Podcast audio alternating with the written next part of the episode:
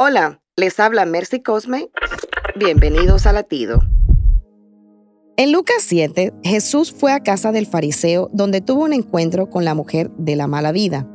El fariseo, con ínfulas de autosuficiencia y autojusticia, ocultó sus pecados bajo la alfombra, ignorando su profunda necesidad de perdón que impidió reconocer que el Salvador del mundo y de su alma estaba frente a él. La mujer, en cambio, sabía quién era Jesús. No podía esconder sus pecados, ya que todos los conocían.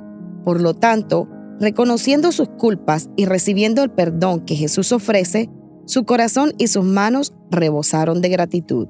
¿Qué hay debajo de tu alfombra? Hoy te invito a confesar tus faltas y a aceptar el perdón que solo Jesús ofrece. Para escuchar más latidos, visita